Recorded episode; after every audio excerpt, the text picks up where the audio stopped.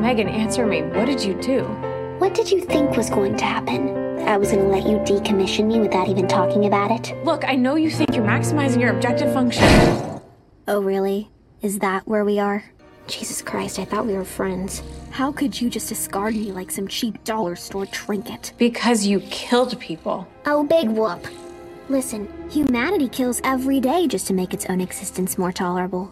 Why should I behave any differently to create a safe space for our child?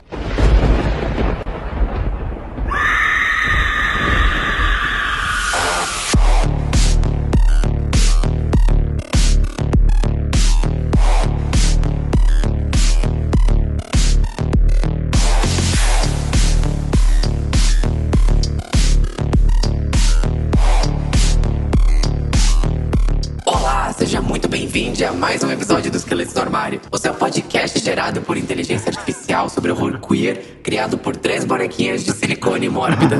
E é isso, gente. Bulletproof, nothing to lose, sabe? Eu adoro as músicas da Charlie XX. Eu sou o Álvaro, meu mundo é de plástico, é fantástico. Ah, meu nome é João e eu me senti profundamente representado por Megan, por ela ser um ícone gay e calvo também. Ninguém vai fazer piada com a música da Peach, porra. Qual a música do... Ah, banho no sistema, alguém me desconfigurou. Desconfigurou. eu, tenho, eu tenho humor. Nossa! Você fez piada com a Charlie XX agora há pouco, quem é você, sabe? Você não tá tão bem assim. Exato. E hoje a gente tá aqui pra falar do primeiro grande filme gay de 2023, o primeiro grande filme de terror de 2023, o primeiro grande filme de 2023. A gente tá aqui pra falar sobre Megan, da mesma roteirista de Maligno, que é a única informação importante desse filme, estrelado pela Marnie de Girls. A atriz, Ma- a atriz Marnie de Girls. Megan, if you have data requests, you have to engage with the protocols. I don't have a framework to speak with Katie on the subject of death. Yes, I know. We're looking into it. Gathering auxiliary internet data on death. I meant at a later point. calculating its vector representation. Death is the end of life. The total and permanent cessation of all vital functions. Yes, but let's not make a big deal out of it. Everything dies. Will I die? Megan é um dos novos lançamentos da Blumhouse. E, no caso, um dos novos sucessos da Blumhouse. que Jason Blum, querendo ou não, você pode criticar o quanto ele quiser. Mas o cara sabe vender filme. Uma mente para o negócio e o corpo para o prazer, sabe? Tipo, Eu tô, eu tô amando a transição dele pra persona drag dele, que ultimamente ele só aparece nos eventos de filme vestido de drag. Na estreia do Mega ele tava vestido de Mega. Todo mundo tá. ele tá se divertindo, sabe? Tipo assim, Ele tá se divertindo, total. tá conseguindo, pegando o dinheiro dele, sabe? Ele tá vivendo o, melhor da vida dele, sabe? e o Mega não é apenas um investimento do Jason Blum, mas também do James Wan, também é produzido pelo James Wan, e é um filme que já tá há uns anos ah, no caldeirão da Blumhouse sendo feito e ah, finalmente foi lançado. E foi uma das surpresas de 2023, porque eu acho que ninguém esperava que, por mais que o filme fizesse um sucesso moderado, eu acho que ninguém esperava que ele viraliza- viralizasse do jeito que viralizou, especialmente depois que o primeiro trailer foi lançado. Eu acho que ninguém que sequer estava acompanhando ou conhecia o filme antes daquele trailer tava botando alguma fé, achava que eu particularmente achei que ia ser uma coisa, OK, é um- uma farofa nova da Blumhouse, sabe? Esse filme acho que tava, sabe, pelo menos um ano antes do sair o trailer, já tava, tipo, o pôster e falando que ia ser um filme de boneca assassina. E antes trailer sair, a única coisa que eu lembrava é que, primeiramente, eu não sabia que ia ser uma boneca cibernética, tipo, pelo pôster parecia, sei uma boneca de porcelana, achei que ia ser uma Annabelle da vida. E eu tava lembrando de todas as piadas que o pessoal fazia, que a boneca do pôster parecia a Rafa Kalimann, sabe? Essa foi o, o pensamento que acompanhou toda a minha experiência assistindo o Mega. Mas na verdade ela parece a Sabrina Carpenter. O Da que é. Carpenter. Coitada, cara. Ah, mas, é, enfim, a Bluehouse acertou na, eh, ganhou na loteria vendendo esse filme. O filme foi um sucesso antes mesmo de estrear. E foi um sucesso após estrear. Hit orgânico, sabe? Pegou top 3 na parada. E eu acho que o que, no final das contas, ninguém esperava que fosse ser um filme tão gay. Um filme que, que fosse se tornar um ícone gay, um dos mais marcantes dos últimos anos desse mainstream. Por todos os motivos errados. Ah, mas Megan é basicamente a atualização dessa clássica história que a gente já viu em vários outros filmes. Essa dinâmica de criança e o brinquedo que ganha vida e tem consequências terríveis. Ah, só que aqui tem esse twist que é uma boneca criada a partir de uma inteligência artificial. E é controlada por essa inteligência artificial, é uma te- inteligência artificial autodidata. Ela está sempre evoluindo o próprio conhecimento e não tem esse certo controle, mas esse controle de evolução parte dela própria. E essa, essa boneca é criada por uma jovem robotista, roboticista, roboticista. Uma jovem engenheira de mecânica, de computação ou algo do tipo. Ela provavelmente fez CIT. E ela acaba de ganhar a guarda da sobrinha dela. Os pais, a irmã dela e os pais, no caso da menina, sofreram um acidente e morreram. E agora ela tá presa com essa pirralha. E ela não sabe como lidar com essa criança. E ela acha que a melhor solução para isso, ao invés de lidar e se conectar com a menina e ser uma figura materna com essa menina, é dar uma boneca para essa menina e substituir essa figura na vida dela com a boneca robô. Que é basicamente a Alexa num corpo do Chuck de drag. E, obviamente, as merdas vão acontecer a partir desse momento. Ah, e é uma premissa, assim, que eu acho que se tivesse sido executada de maneira mais séria, esse filme provavelmente teria desfalecido, desmoronado. Igual o remake de completamente. Brinquedo Assassino, que ninguém lembra. Não, eu gosto desse remake. Vamos, eu gosto desse vamos remake. entrar nessa discussão? É exatamente Vamos o mesmo plot, discussão. só que é gay. É o que aquele filme devia ter sido. E aquele filme tinha Aubrey Plaza. E eles ainda assim conseguiram fazer um filme muito hétero. Mas eu acho que tem outro filme que vale a comparação, e é que é um filme que eu tava assistindo pela primeira vez hoje, inclusive para gravar esse podcast, eu aproveitei a oportunidade para pra matar a curiosidade, que é A Maldição de Samantha, que é um filme do Wes Craven dos anos 80, um filme super B, ah, que foca também num jovem que desenvolve essa inteligência artificial, novamente nos anos 80, não é aquela, essa mesma coisa evoluída da Megan hoje em dia, mas tem conceitos muito parecidos e tem conversas muito parecidas em relação à tecnologia. Obviamente acaba se voltando contra ele. E o filme do Wes Craven ele vai para um lado mais Frankenstein da coisa. ah, mas eu acho que tem ecos um do outro. Eu aposto que o James Wan conhecia muito bem esse filme. Talvez Aquela Cooper também conhecia bastante esse filme, já que eles compartilham um, um adoro e uma, um respeito muito grande por esses filmes B. Maligno tá aí de, de, de prova, sabe? Se você aí, tipo, estava no, twi- no Tumblr lá pra 2013, esse é o filme que a, a robô explode a cabeça da mulher usando uma bola de basquete. Esse GIF estava Isso. em toda parte no Tumblr nessa época. E esse filme é ótimo. Esse filme é muito bom. Esse É filme é bom. legitimamente muito Esse bom. filme é bom. É um dos do Wes Craven que vale a pena ser redescoberto. E a velha que a cabeça explode é a velha dos Goonies também. Importante frisar isso. Meu Deus, é ela! É a mafiosa dos É Goonies. ela! eu sabia que eu tava achando ela familiar. Mas enfim, esse filme é muito fofo. Assista a Maldição de Samantha. Eu achei ele muito fofo. Eu achei ele muito simpático. Eu achei ele quick também. Assista a Maldição de Samantha. Dê um pouco de carinho. O Wes Craven merece. Ah, eu queria mencionar ele aqui porque, enfim, vale a recomendação e vale a menção. Mas voltando pra Megan, ah, eu acho que Megan foi o primeiro evento do cinema do ano, de 2023. Foi lançado ali na primeira semaninha de 2023. E teve toda essa campanha excelente, diga-se de passagem, para criar antecipação.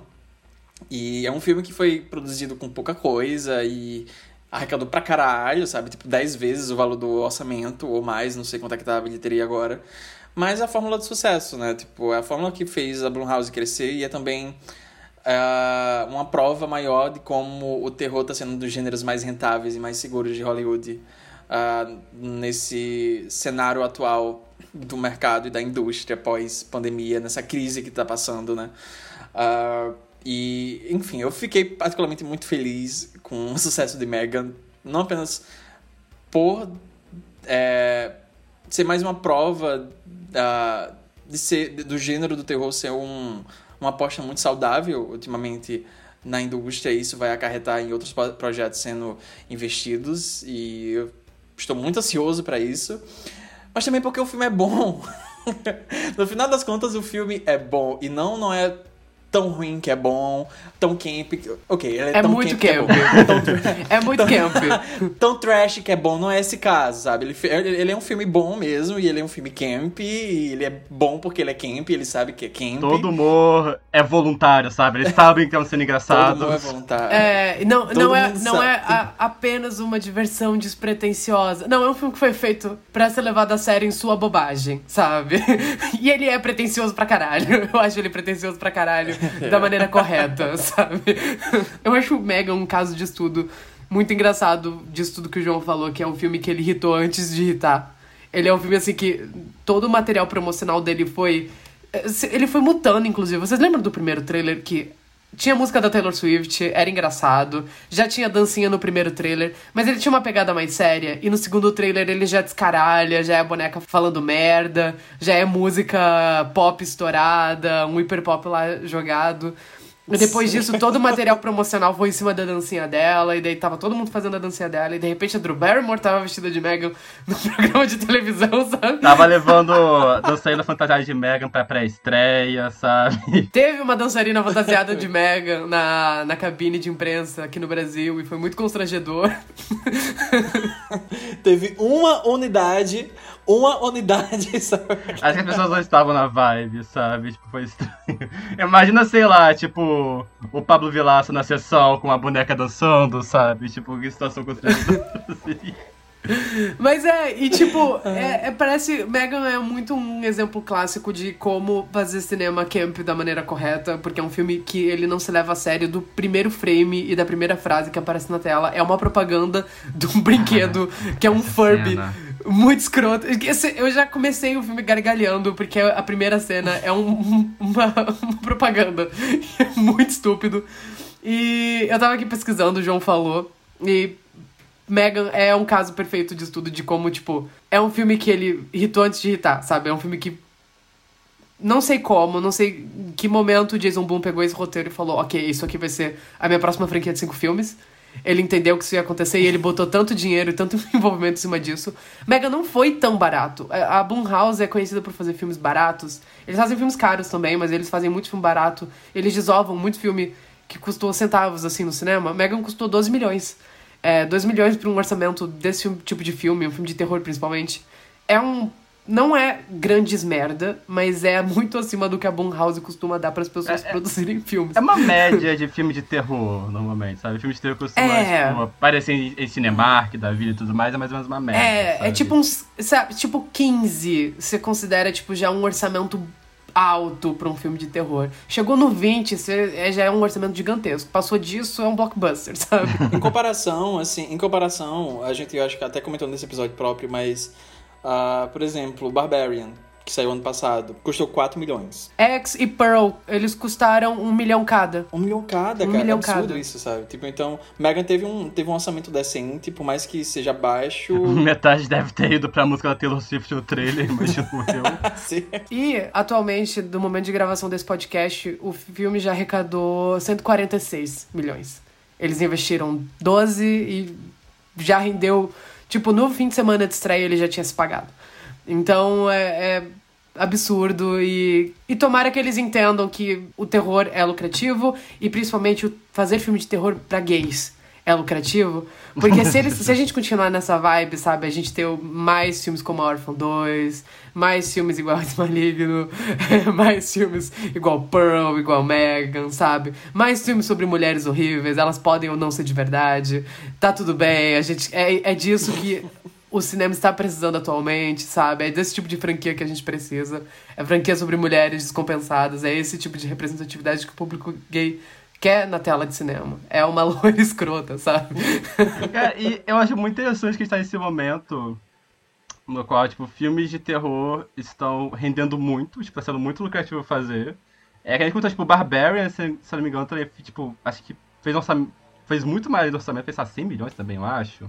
Não. Ele não, fez foi muito dinheiro tipo- também. Ele é porque fez muito Foi tipo dinheiro. 50 milhões, mas É. já foi tipo muito em relação ao orçamento. Sabe? Que é um filme que ninguém esperava. É... de alguma forma, Esquina, Esquina Marinique, acho que é o nome. É assim que é o nome. Esquina Marinique. Esquina Marink. Esquina Marink, que é um filme experimental, também fez muito dinheiro. Tipo, o diretor fez esse filme com, sei lá, Foi tá o TikTok.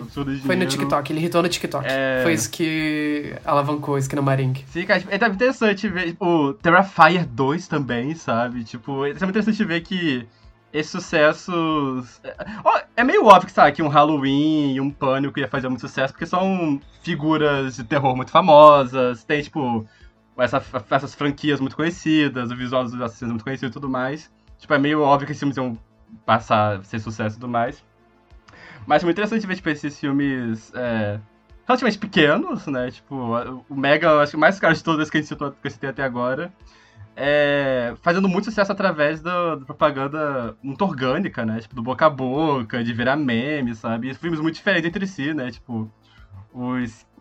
Não vou errar o nome do Esquina filme. Marink. Esquina. Tem que falar rápido, tem que falar rápido. Isso. Que tipo, é um filme experimental. Esquina que é um filme experimental, visitando por causa dessa aura estranha que ele tem, essa coisa meio vídeo de YouTube amaldiçoado. O Terrifier por causa do pessoal vomitando nas sessões.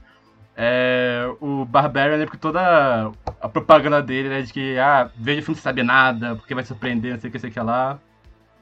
E o Mega tava, e tô justamente porque o trailer te- exala uma aura tão, tipo, fácil de fazer meme, sabe? Tipo, a pessoa que teve a ideia de colocar a cena da dancinha no trailer deveria receber um aumento, porque foi essa cena que vendeu o filme, eu acho, sabe? Por esse momento que as pessoas ficaram. Tá, ok, vou prestar atenção nisso. Que a boneca dançando ao som de uma versão sinistra da música da Taylor Swift, sabe? Tipo. E eu vi as entrevistas falando que, tipo, houveram discussões quando eles estavam planejando marketing se deviam colocar a cena da dança no trailer ou não. Se eles deviam guardar pro filme e tal. E, cara, imagina, acho que teria sido completamente diferente se eles Nossa. tivessem colocado a cena da dança do filme. Teria sido um outro público, sabe? Tipo, o pessoal É. ia ver esperando alguma Annabelle da vida e esbarrar com isso. E eu preciso falar também que o filme ele mudou bastante depois do trailer. Tipo, eles comentaram que. é uma- Como eles viram que tava evitando muito, tinha muito potencial, eles decidiram fazer um filme com uma é, casca indicativa mais baixa. Então, tipo, eles cortaram violência. Se eu não me engano, chegaram a refilmar cenas também, imagino eu. É, e dá pra perceber isso no filme, tipo, é um filme que ele é muito inofensivo. Não só em questão de violência, que a violência é quase inexistente no filme, é muito é off-screen, ou então, tipo, cena sem sangue.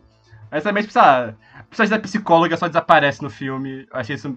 Imagino que aconteceria alguma coisa com ela, que ela aparece muito tempo pra só sumir assim do nada.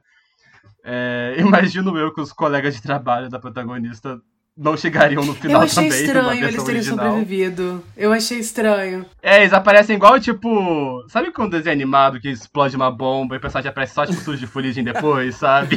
É uma coisa assim que acontece no final. Pior, pior que eu acho que eles, eu acho que eles morreriam, porque eu vi aquela Cooper falando que ela, tipo, o roteiro original quando ela tinha escrito, ela, tipo, foi muito maldosa. Ela saiu matando a, a torta direita e o James Wan chegou e falou, tipo assim, não. Tipo, eu adorei isso aqui, mas tal personagem não pode morrer. Tal personagem não pode morrer. É, tipo, eles são as duas minorias do filme também, sabe? Acho que não ia Pois então.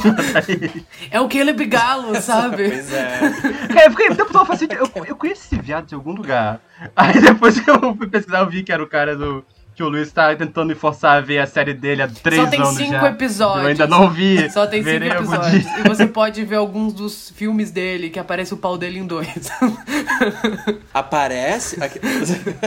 Ela disse isso. Voltando. mas- Tem uma cena, eu fiquei, uma cena que eu fiquei tão decepcionado foi, tipo, que eles arrumam essa grande cena com, tipo, não, vai ter um monte de influência, vai ter muita gente, essa reunião, sei o que, sei o que lá, e tá a boneca com aquela foice dela, e você pensa, não, vai, vai acontecer agora, vai fazer acontecer isso aqui. Não, tipo, ela só sai pela porta. O que faz sentido, sabe? A Megan não é, tipo, Letterface, sabe? Ela, tem uma- ela é focada, a missão dela é a garota, ela tá pouco se importando com os outros no meio do caminho. Mas eu queria que tivesse tido uma cena equivalente à delegacia do maligno, sabe? Imagino que tenham planejado uma coisa dessa, só que por questões de, da, da classificação educativa tenham cortado e tudo mais. E pelo que eu percebi, tipo, das principais críticas que eu vi ao filme é justamente a fato de ser muito inofensivo, porque, tipo, o filme dá muito potencial, tipo, pra ser grotesco mais ou menos, só que ele segura. É, todos os personagens que morrem são, tipo, pessoas que são mostradas como sendo é, antagônicas ao protagonista, pessoas que são mostradas como desagradáveis. é, e tudo mais. Tipo, o filme não, não se livra de nenhum personagem carismático, por exemplo. É, eu realmente eu gostaria de uma versão mais violenta e mais grotesca de Megan. Mas eu acho que a versão que a gente tem, ela é muito boa. Justamente porque ainda que ela não necessariamente é, se vincule a uma tradição do terror, digamos assim, ele se vincula muito bem a uma tradição de cinema camp, sabe? Tipo, o filme todo, eu não sei explicar, parece que você tá vendo um show de drag quase, sabe? Tipo, as atuações, o senso de humor do filme, sabe? Tipo, é, é tudo tão, tipo, é difícil não pensar, tipo, sei lá, em Baby Jane, Sim. por exemplo, sabe? Tipo, pensar esses filmes são mais camp e tudo mais. É, as relações da, da, da é Alison Williams, o nome da atriz, né? Tipo, sempre erro o nome dela. É, dela com a sobrinha, tipo... Cara, tipo, é, eu, ao mesmo tempo que é muito honesto, tem um tom, tipo, de paródia nessa relação dela, sabe? Tipo, dela com os brinquedos na casa, e quando ela quer mostrar que a mãe tinha descolado, ela só, tipo, meio que rasga aleatoriamente uma caixa e dá pra ela brincar. Tipo, sabe? O filme todo tem um tom, tipo, que ele sabe, tipo. Que tá se vinculando essa tradição desse cinema mais, tipo, mais quente, mais humorado. É, tipo, a, a, forma como eles usam, tipo, a boneca, sabe? Tipo, ela tem, uh, ela tem uns vestidos diferentes, é, como a coisa brinca com o visual dela, com a forma como ela interage com os personagens e com o mundo. Eu, geralmente, esses filmes de boneco assassino, tipo, eles costumam ter essa coisa meio, tipo, de eles não sabem interagir com o mundo, são meio inocentes, é tipo. Essa coisa da inteligência artificial que perde o controle e tudo mais. Aqui não, ela é filha da puta, ela sabe que tá sendo filha da puta, ela gosta de ficar, tipo, dando lacrada pra cima dos outros, sabe? Eu gosto muito da, da cena quando a, a, a rolou o assassinato no prédio. E aí eles, eles encontram a boneca dentro da casa dela. E ela fala, tipo, ah, o que você tá fazendo aqui? Tipo, e a boneca só fala, a gente já passou desse calma, ponto, calma. né? Tem um detalhe que pra mim é a coisa mais gritante, histérica dessa cena. Porque a cena de Titanium é, é, uma, é um dos momentos que estou dissociando do, do filme. Tipo, ok. Cara, Mas eu gritei no cinema. O tá? que me pegou é que nessa cena que ela volta pra casa e ela tá tocando piano, ela tá tocando Toy Soldiers. Isso é hilário. Isso é uma escolha hilária por si só, sabe?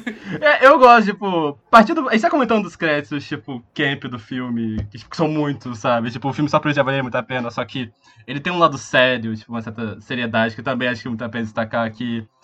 Acho que ele lida com a tecnologia de uma forma muito inteligente, tipo, a forma dessa relação.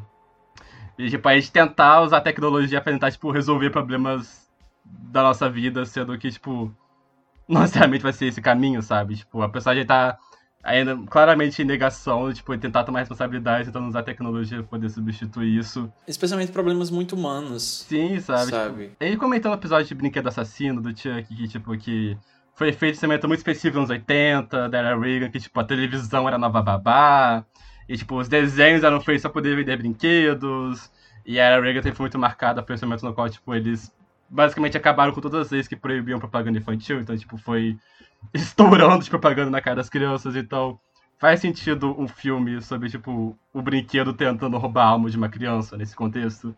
E eu acho que esse aqui, assim como o Brinquedo Assassino, o remake, eles adaptam muito bem essa questão do consumismo para esse consumismo atual, tipo, a forma como crianças se, se relacionam com brinquedos atualmente, com, tipo, essa coisa que hoje em dia, tipo, as telas são das crianças, é, as crianças hoje em dia, tipo, já sabem mexer em iPad, iPhone, eles mesmos sabem escrever e tudo mais.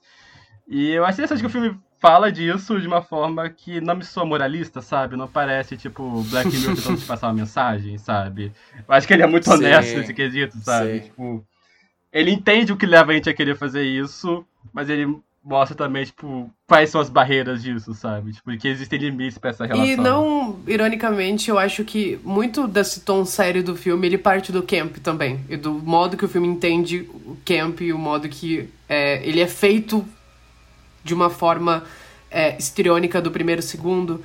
E ele vai tão. Eu acho que ele vai tão fundo pro lado de paródia e nessa exagero das relações dos personagens e de tudo que eu acho que é na paródia que a gente encontra os retratos mais honestos de, da nossa realidade, assim. Então, eu acho que o filme ele se leva a sério, ele não se leva a sério, e o, só que ele leva a sério não levar a sério o suficiente para fazer tudo funcionar, sabe?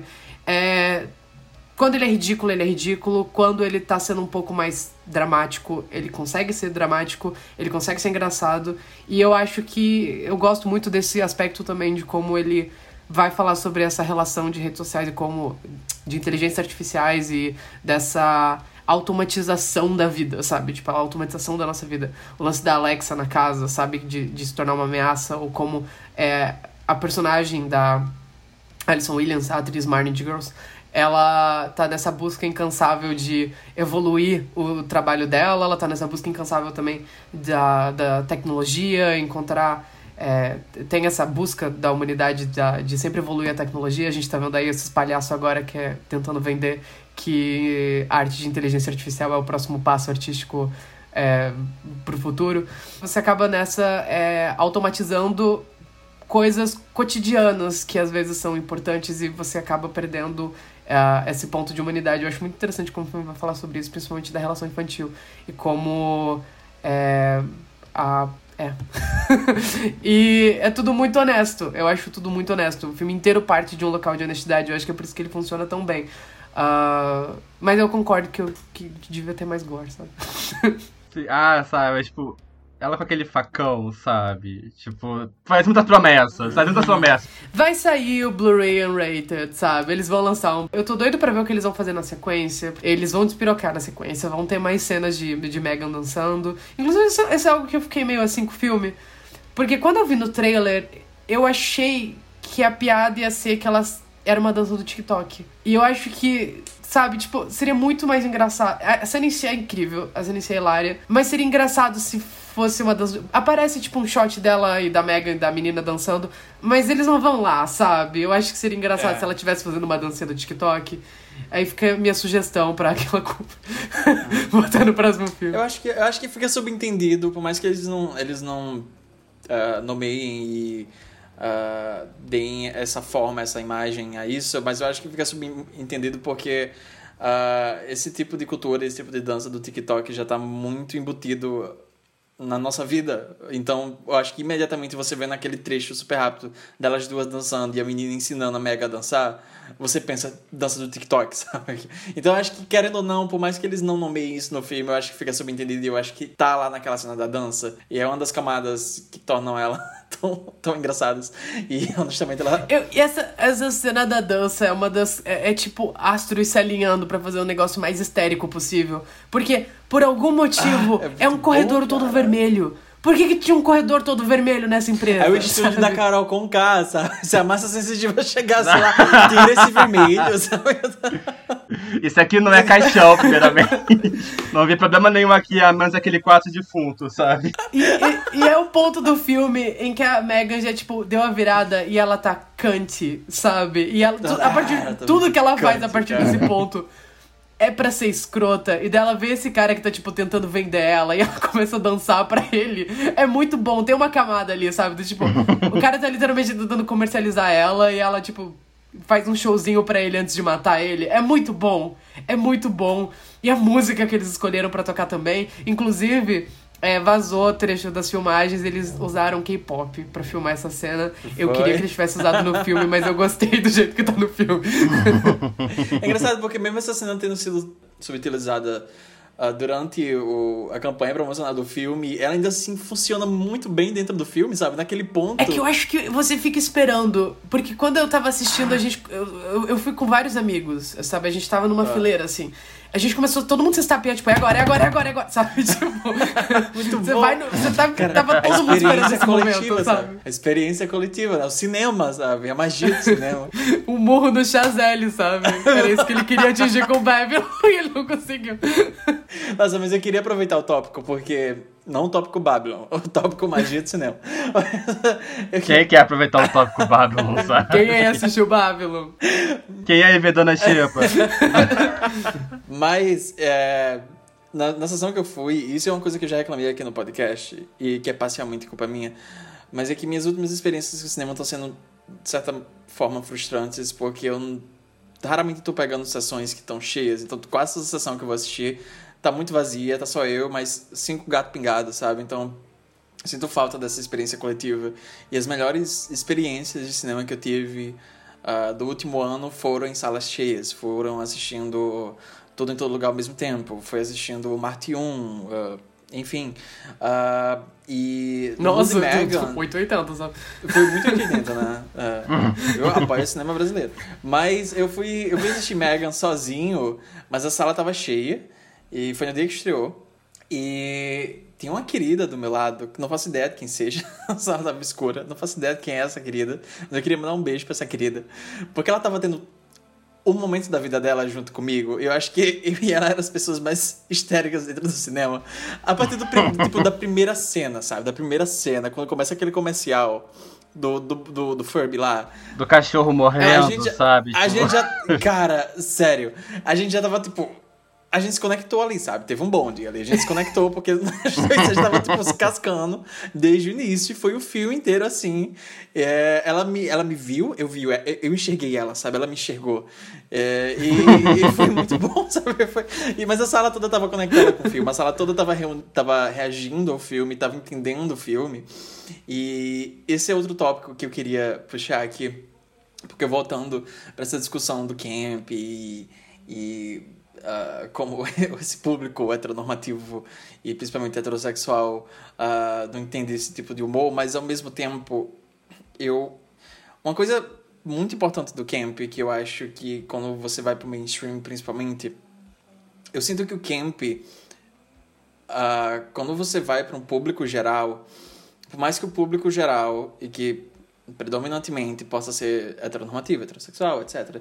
E, mas eu acho que existe uma percepção do camp, existe uma absorção do camp, por mais que esse público não saiba o que é camp, não saiba denominar, não saiba apontar, não saiba nem sequer que existe essa palavra.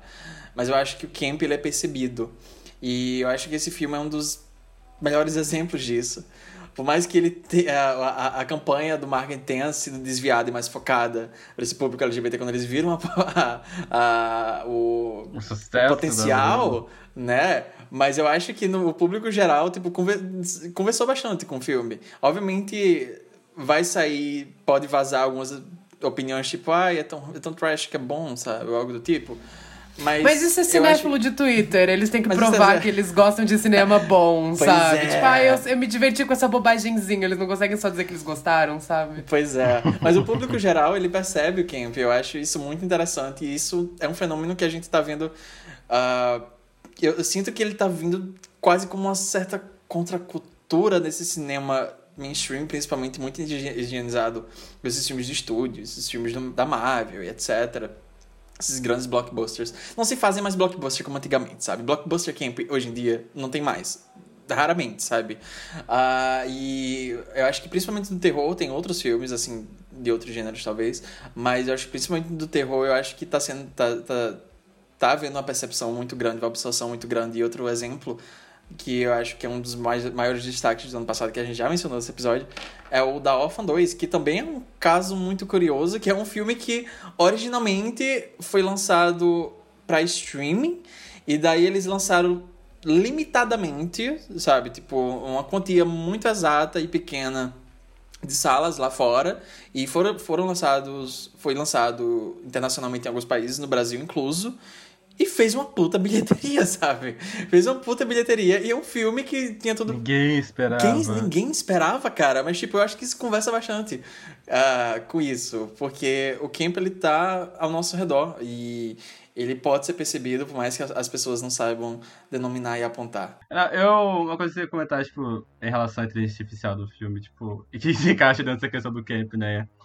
Que a gente cita muito o que é sobre camp aqui. Não irei explicar, procure no Google.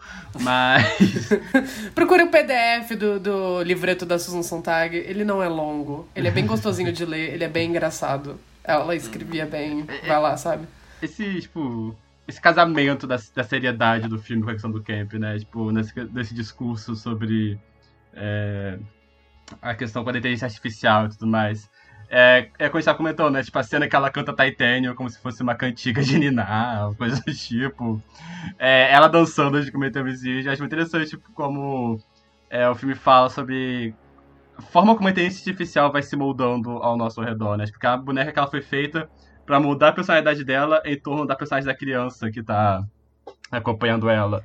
É interessante que eles veem isso como sendo, tipo, uma oportunidade para demonstrar como essa boneca percebe, tipo, é, a, a, mistura a visões modernas da infância com a visão mais tradicional. Então, tipo, a forma como essas mães é, cuidavam, eram cuidadas quando eram crianças, quando elas cuidavam da gente, que era tipo, cantiga de ninar, historinha antes de, antes de dormir.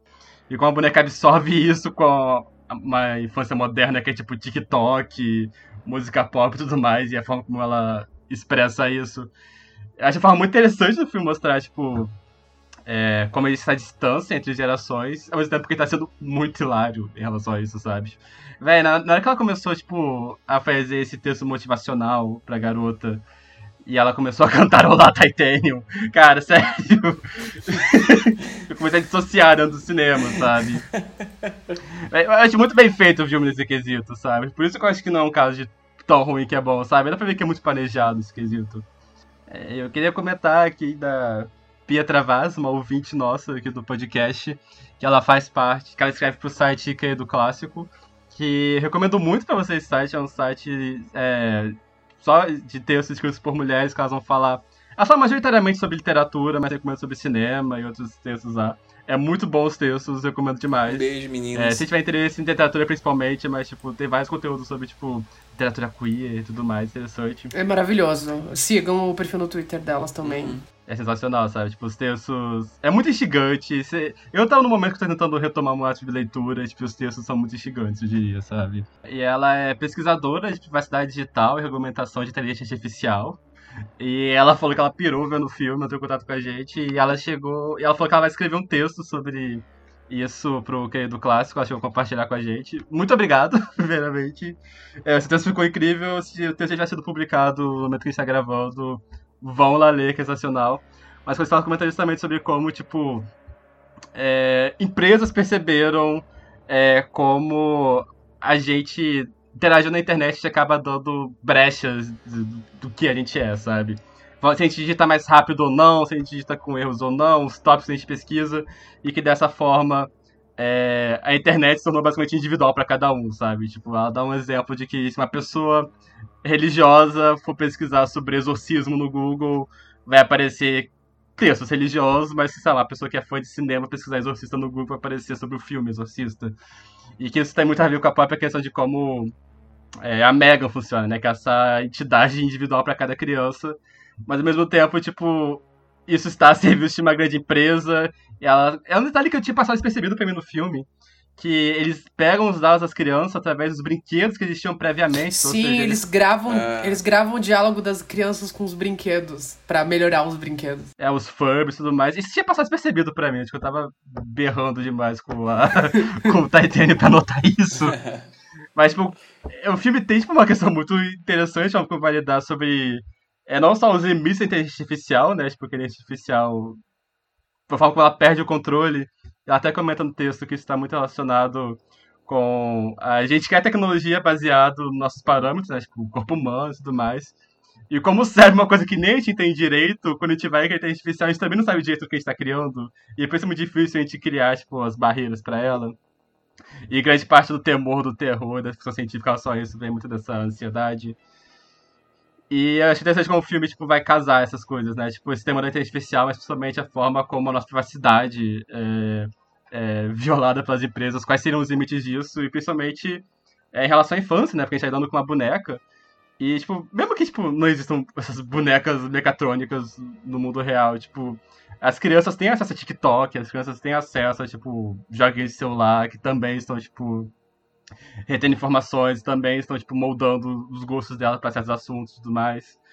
É... Como a gente lida com isso, sabe? Tipo, que... Eu não falo isso de um jeito sei lá, sabe? Tipo, jeito moralista de, tipo, proíbam crianças acesso a tecnologia ou coisa do tipo, mas a grande questão é que a gente não sabe como lidar com isso ainda. E eu acho que o filme trabalha muito bem com essa ansiedade é, de que as crianças são, obviamente, seres muito jovens para poder, tipo, lidar com certa quantidade de informação e como a visão de muitos delas pode ser mudada por isso. Mas, ao mesmo tempo, como adultos é, buscam, tipo, atalhos na tecnologia para poder lidar com certos assuntos sérios, sabe? E eu acho que o filme lida com isso de forma muito interessante, muito madura. A cena do diálogo, o diálogo, né, da, da Alison Williams com a criança, que, tipo, que ela deixa de falar, ok, já, já foi longe demais disso. Vou botar os panos limpos aqui na situação toda. É uma cena que eu achei genuinamente emocionante, sabe? Uma cena que eu achei muito bonita, tipo, elas. As duas juntas tendo que lidar com esse luto, sabe? Sem esses intermédios da boneca, se ela tentar, tipo, usar criança pra comercializar um brinquedo ou coisa do tipo, sabe? É esse elemento puramente humano e de, dessas ligações que elas estão criando. E, ah, enfim, eu acho que, além do, do humor do filme ser muito divertido, eu acho que ele lida de forma inteligente com esses tópicos. Eu gostei muito das personagens do filme também, para além disso. E eu gostei muito de como ele desenvolve a relação delas e principalmente como todos os avisos para a personagem da atriz Marnie de Girls são dados antes da merda acontecer.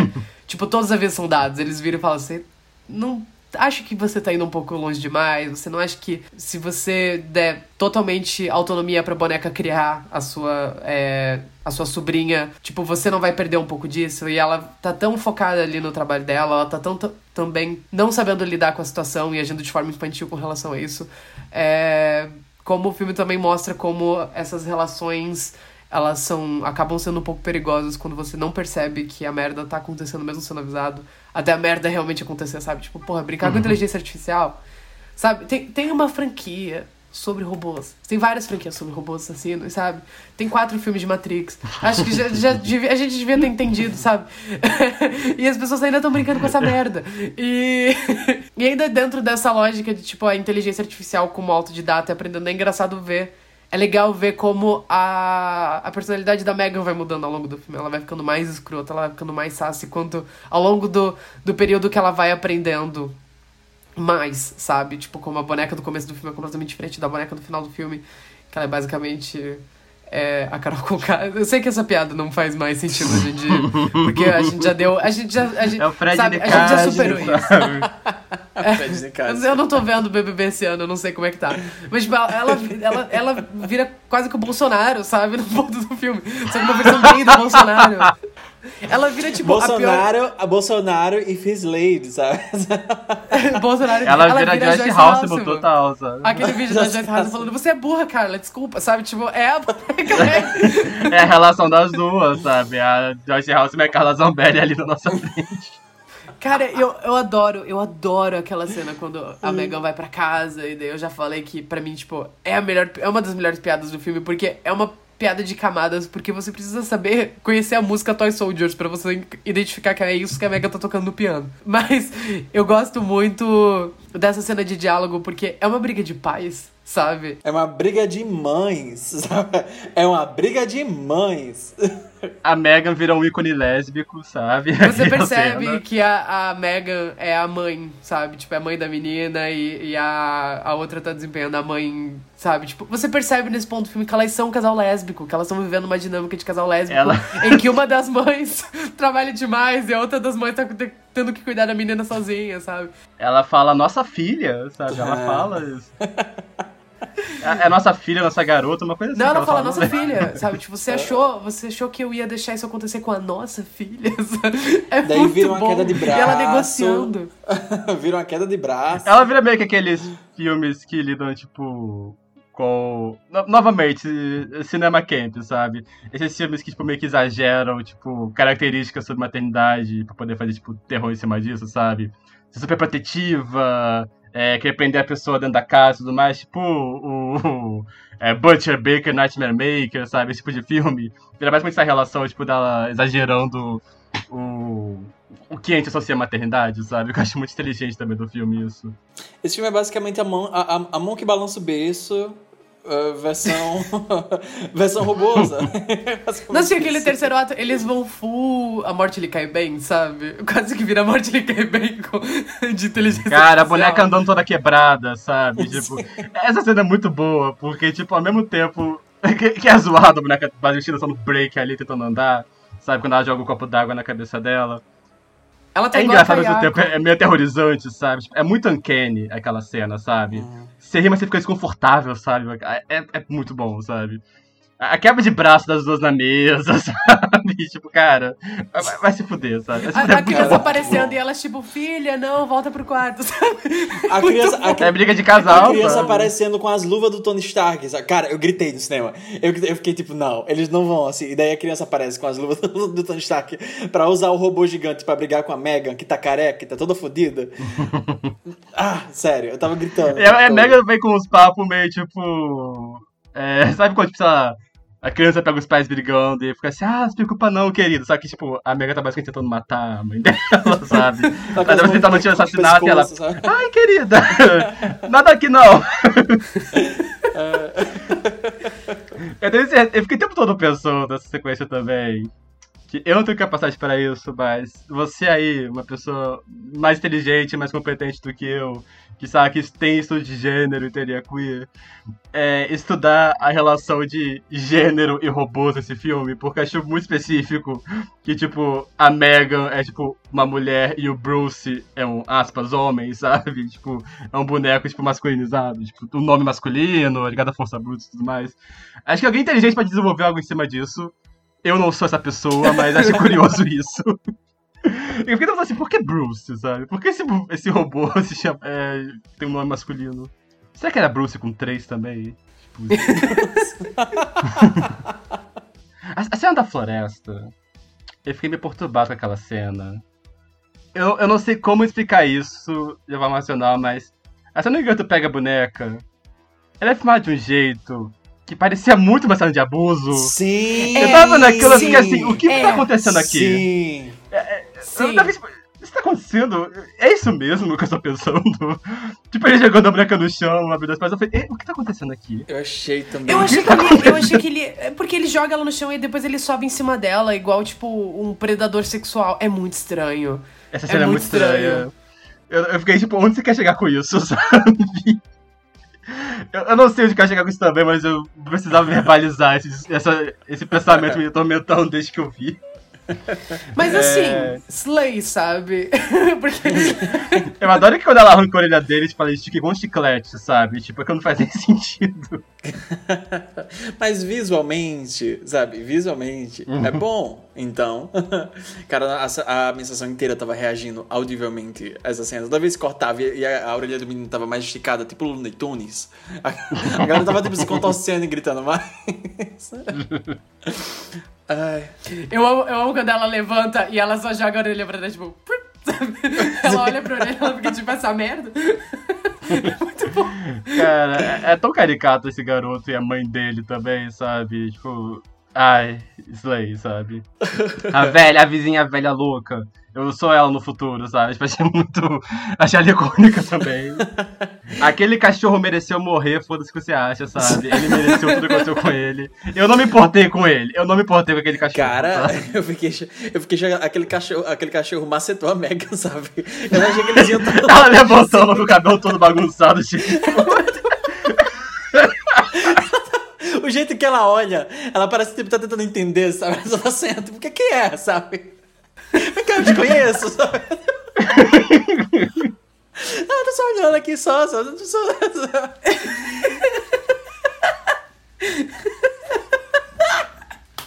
Que raiva, cara. Cara, a gente destravou uma nova modalidade dos esqueletos, que é a referência à zorra total, cara. Isso não tinha acontecido ainda. A gente já tinha falado da Porra. Lady Kate, eu acho que uma vez. A gente não falou da Lady Kate. Eu acho que sim. Não, o João falou do Gerson Capitinga. Da... É... Não, tá, existe uma subcultura de piadas com Zorra Total no, no Esqueletos e todas elas vêm do João Neto. Curiosamente, o mais novo de nós três, porque eu acho que ele tinha, tava na idade pra estar assistindo isso. Eu assistia, eu assistia. Um beijo, Maria Clara Gueiros. A gente sente sua falta. Ai, sa- eu, eu queria dizer que eu vi esse filme dublado, porque, né, reclamando dos cinemas da minha cidade, não vieram as versões legendadas pra cá, então eu, eu vi dublado. Mas eu queria elogiar muito a dublagem desse filme, está muito boa. Está muito boa. Eles, fizeram, eles dublaram as músicas, eles fizeram versões adaptadas brasileiras, é, em português com as músicas. E tá hilário, o filme tá hilário. E eles escorregaram os palavrões na dublagem, que não Não deviam estar lá no original. No final, a Megan aperta, tá apertando o pescocinho da menina e falando sua vadiazinha ingrata. É muito engraçado. Ela fala isso. Ela, Ela fala, fala isso. isso. Mas é porque bitch não pega tanto quanto vadiazinha, sabe? Vadiazinha é Ela com aquela voz configurada dela. É engraçado porque, tipo, na- até aquele ponto, ela tava, tipo, uma boneca mesmo, sabe? Tava contando os assassinatos, só que tava, tipo, uma boneca mesmo. Esse é o momento no qual, tipo, ela emputece de vez, sabe? Eu vi legendado, só que foi naquele esquema cretino de cinema se colocam, tipo, a única sessão legendada na sala VIP, que é mais cara, sabe? Ah, cadeia, cadeia, Procon. Mas, velho, na moral, tipo, botar essa porra filme no IMAX, que tipo, ok, é um filme muito bom, só que não é um filme pra ver em IMAX, sabe? Não faz tanta diferença assim, no final das contas. Ai, na moral, cadeia pra todos os envolvidos. Cadeia. Death to all of them, sabe? Kill them all. Ah, cara, mas uma coisa que a gente não mencionou nesse episódio que eu queria elogiar antes da gente encerrar. Imaginei eu que a gente está prestes a encerrar, porque tá muito quente aqui. Mas, é... cara, todo o animatrônico desse filme é excelente. Tipo, eu, eu acho que eu. Talvez, talvez em Chuck, mas é porque Chuck. A estética do Chuck é muito específica, sabe? A Megan é pra lembrar uma garota humana, sabe? Então ele sempre fica naquela linha do Uncanny Valley mesmo. Causa muito desconforto. Ah, por mais que você entre de cabeça na pegada do filme, no humor, etc. Eu acho que é executado de uma maneira muito boa. Eu acho que eles fazem ah, muito bem a, a mesclagem do, do robótico, que eles realmente fizeram as bonecas robóticas e, enfim, animaram tudo com a dublê atriz mesmo, que usava basicamente uma máscara que era quase um capacete da boneca, era muito bizarro. E essa máscara, inclusive, não tinha olhos, eles adicionavam os olhos na pós, é muito estranho ver os vídeos do, dos bastidores. Mas eu acho que, no geral, o, resultado é muito excelente. Igual o Letterface com aquela máscara, sabe? ah, sim. É, eu acho que o resultado no, no, no, final das contas é excelente, ainda mais para um filme com um orçamento que não é tão gigantesco assim. E, enfim, eu tô muito curioso para saber qual caminho eles vão pro Mega 2.0, que vai ser a sequência. Vai despirocar. Eu quero muito, Vai eu despirocar. quero muito que eles introduzam mais Mega mesmo, sabe? Vai despirocar. Porque- Esse, esse, filme, esse filme é só a cabecinha. O próximo filme eles vão enfiar em tudo, sabe? Tipo, eles vão despirocar. Eles viram o potencial. Eles viram o Ah. potencial ali. Eu, eu tô muito curioso porque nesse filme tem. Eles. Eles dão um gostinho. ah, quando eles estão apresentando a, a Megan, aquele primeiro comercial que a atriz Marnie The Girls faz da Megan, e é, é basicamente ela fazendo as primeiras funções e apresentando a boneca. E ela diz que tipo, vem em, em diferentes ah, roupinhas e cores, e você pode, tipo estilizar ela e customizar de qualquer jeito. E eu tô muito curioso pra isso. Eu queria ver Megans diferentes no próximo filme. Eu queria ver Aquela Megan saindo da grife, porrada. sabe? Ah, eu, eu- não reclamaria se eles forem, se eles fossem no Mega 2.0 no caminho do Exterminador do Futuro 2, uma Mega ficar boazinha e a nova Mega ser maligna, sabe? Ah, seria legal, seria legal. Seria legal, seria. Esse filme dá duas deixas, que é tipo o cara que faz espionagem industrial e tipo rouba os planos da Megan.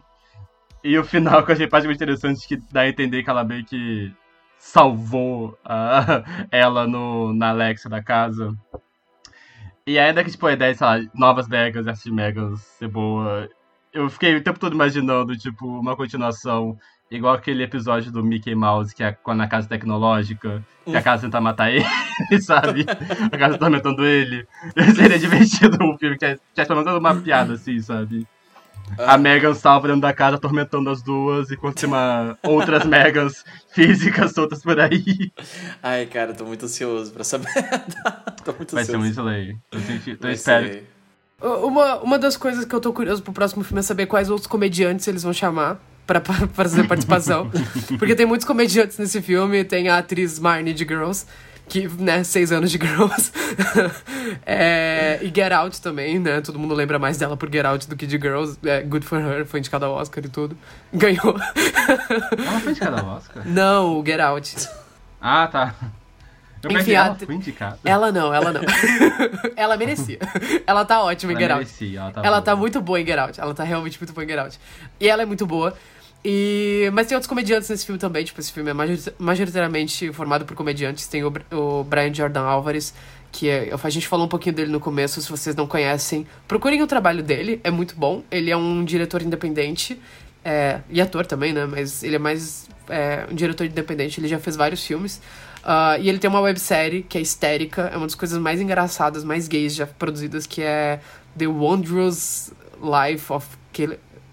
Como é que, como é que... Me ajuda, João. É... Caleb The Galo. Wondrous... Caleb Caleb Galo. Galo. Procura Caleb É, Galo. sabe? The Gay and Wondrous Life of Caleb Galo. É, é excelente, tá completo no YouTube, tem só cinco episódios. Um dos episódios tem 10 minutos. Não tem desculpa pra não assistir. É hilário, é hilário, ele é hilário, é muito bem escrito, é muito queer. E ele fez alguns filmes muito bons também. Ah, ele tem um ótimo que o nome é Everything is Free. Mas esse é um pouco difícil de achar, mas eu achei no GayTorrents. Então se você tiver acesso ao GayTorrents... e ele tem um curta muito bom que o nome é How to Be a Slut in America. Que é ótimo também. E ele faz filmes gays independentes e filmes de comédia também. Ele tem ah, um dos filmes, um dos melhores filmes de comédia da década passada, que ninguém assistiu, que o nome é Web Series The Movie. É basicamente um filme que ele e outro grupo de comediantes fizeram, que é totalmente improvisado, que é sobre esse grupo de é, cineastas fracassados tentando fazer uma websérie. E é, incrível, é incrível, é muito bom, tá completo no YouTube também. O nome é Web Series The Movie. Eu gosto muito do trabalho do Brad Jordan Álvares. Mas esse filme tem algo que eu acho engraçado e interessante de observar, porque a gente sempre tá comentando sobre filmes de terror ruins aqui, mas que tem elencos muito bons. Por exemplo, The Slash Them, que o elenco era majoritariamente formado por comediantes e a gente não entendeu porquê. E eu acho que aqui em Megan dá pra entender porquê são comediantes e eles estão em papéis tão sérios. Porque eu acho que o texto é tão absurdo que eles fazem fazer funcionar. E eu tô muito curioso pra saber qual vai ser o elenco do próximo filme, o quão longe eles vão no próximo filme exatamente por causa disso. Eu queria que chamasse Helena Dunham. A, Zo a, Zoja, a Zoja Mamet. A Zoja Mamet no Mega 2. Ela precisa estar nesse filme agora. Eu não consigo Eu não sei mais- quem é essa. Eu vou irei seguir. É uma das girls, mas ela é muito boa. Ah, ela é muito engraçada. Eles podiam chamar todas as girls, menos a- aquela loira. Ela é meio chata. A britânica, a britânica. A britânica. Aubrey Plaza, bota Aubrey Plaza, sabe? Ela já tava em Brinquedo Assassino, a gente finge que é no mesmo A menina do. Rex. A menina do Rex. Eu quero a menina do A Rex. menina do. A, também. Nepo Baby do Rex. A Nepo Boa. A do Jean Rex. Smart. A Jean Smart no próximo. Cara, mas outra coisa que eu queria já puxar, que é um fenômeno que eu tô achando particularmente muito interessante, eu tô adorando que esse filme tá despertando, que é essa renascença da Alison Williams. E todos os memes completamente aleatórios envolvendo ela. Tem um que eu uso desde o ano passado, que é um vídeo aleatório de uma foto dela num, num tapete vermelho. Ela tá numa pose muito engraçada, com um sorriso de orelha a orelha.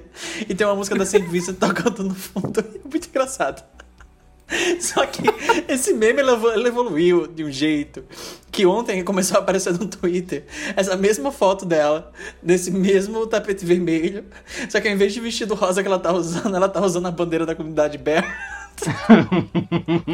e não tem explicação, não tem, sabe? Por que não? Por que não?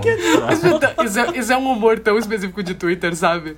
É Você vê- É muito específico. É tipo o pessoal, aquelas montagens com a foto da Jade Picon tocando fuan, fuan, sabe, da novela. Tipo, eu não sei explicar qual a graça disso, mas sei lá.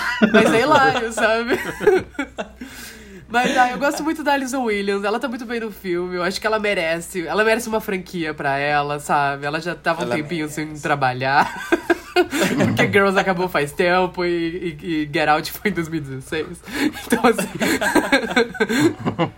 a Mami Ela tava fez The precisando. Perfection, que é bacana, eu gosto. É bacana, mas faz tempo real, também. Quem lembra da Desventuras em filme- Série? Quem lembra de Desventuras em Série? Verdade, ela Verdade! em série. Ela tá feliz em Desventuras em Série. Ela tá bem em Desventuras em Série. Eu gosto de Ela tá em bem, ela tá bem. Eu gosto de Desventuras em Série. É, ela é boa, ela merece. E Eu, eu gosto que ela é, já tá virando musinha de terror, né? Porque é o terceiro filme de terror que ela faz, que fica grande, assim. Eu acho que os três que ela fez são da Blumhouse, não são? Hum, O Get Out eu sei que é. Get mas Out o é The Perfection- Blumhouse. Mas o The Perfection, não é da. Blumhouse. É da Netflix. Tem cara de Blumhouse aquele filme. É bom, aquele Ele filme é tem bom. cara, ele tem cara. Ele é, ele É da Miramax. é bom. Nossa, Estúdios Miramax? Miramax. Miramax, em 2022. Cara, mas eu gosto também que ela, ela também ela tem... ela tem humor, sabe? Ela sabe, ela sabe, ela sabe rir de si mesma. Ela E tem. Ela tem, sabe? E ela apareceu na sketch do Saturday Night Live parodiando a Megan esses dias. E é toda sketch de como seria o Megan 2.0, e seria um filme mais gay. A Aubrey Plaza tá sendo essa versão atualizada da Megan, e, os gays adoram, e etc. E tem Ela tem um piada. compartimento de poppers. Ela tem um Esse vídeo é, tipo, simultaneamente sem graça e homofóbico, ao mesmo tempo que é engraçado, se estiver perto de uma subcomunidade de Twitter. Exatamente. É as duas coisas ao mesmo tempo, sabe? Ele consegue coexistir nesse espaço. A, a- a piada que- é literalmente assim, Aubrey. É que o, o SNL ele já chegou num ponto, sabe? Que tipo, a piada é só literalmente repetir outras piadas que foram fe- que são feitas, sabe? E a piada é tipo assim. Aubrey Plaza, o tema de The White Lotus dá pra dançar, a boneca Megan dança, gays gostam da Megan, bota a, a, a Aubrey Plaza vestida de Megan numa boate gay dançando o tema de White Lotus.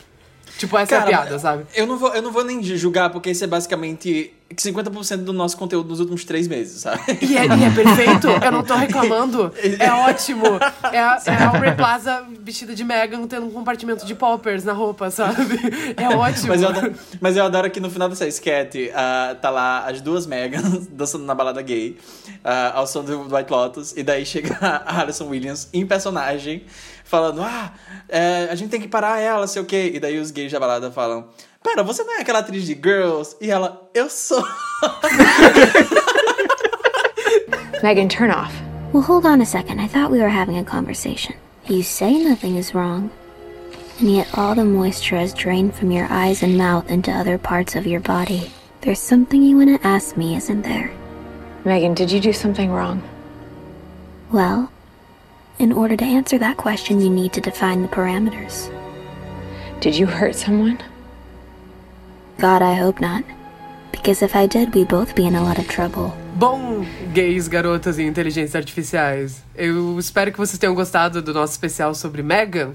É, esse foi o Esqueletos no Armário. Você encontra a gente em qualquer rede social com arroba esqueletos gays. E você pode conferir o nosso site também, que é esqueletosnoarmário.com. Você pode conferir o site do Querido Clássico. Por favor, sigam as redes sociais também do Querido Clássico. Acho que é arroba Querido Clássico.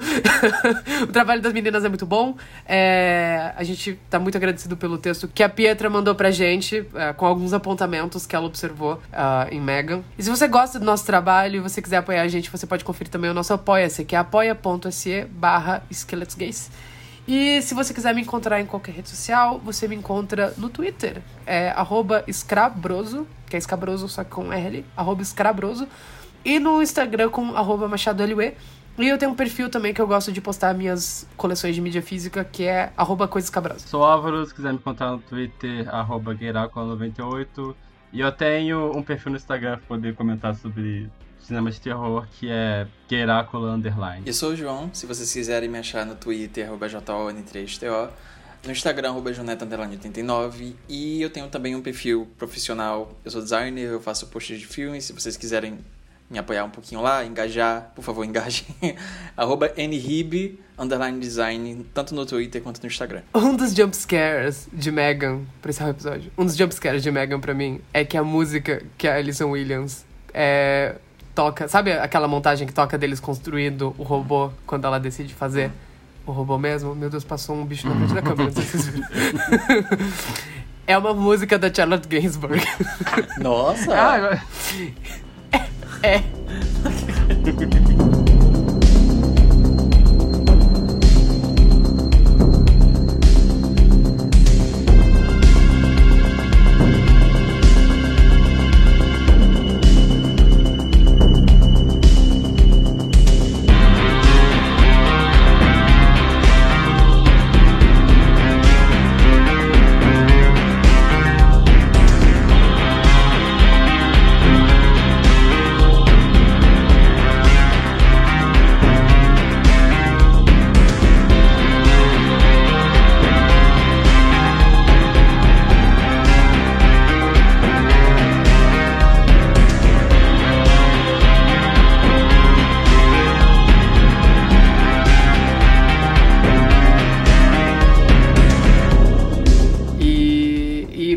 avisos estejam lá, tipo, a, a personagem, a amiga da.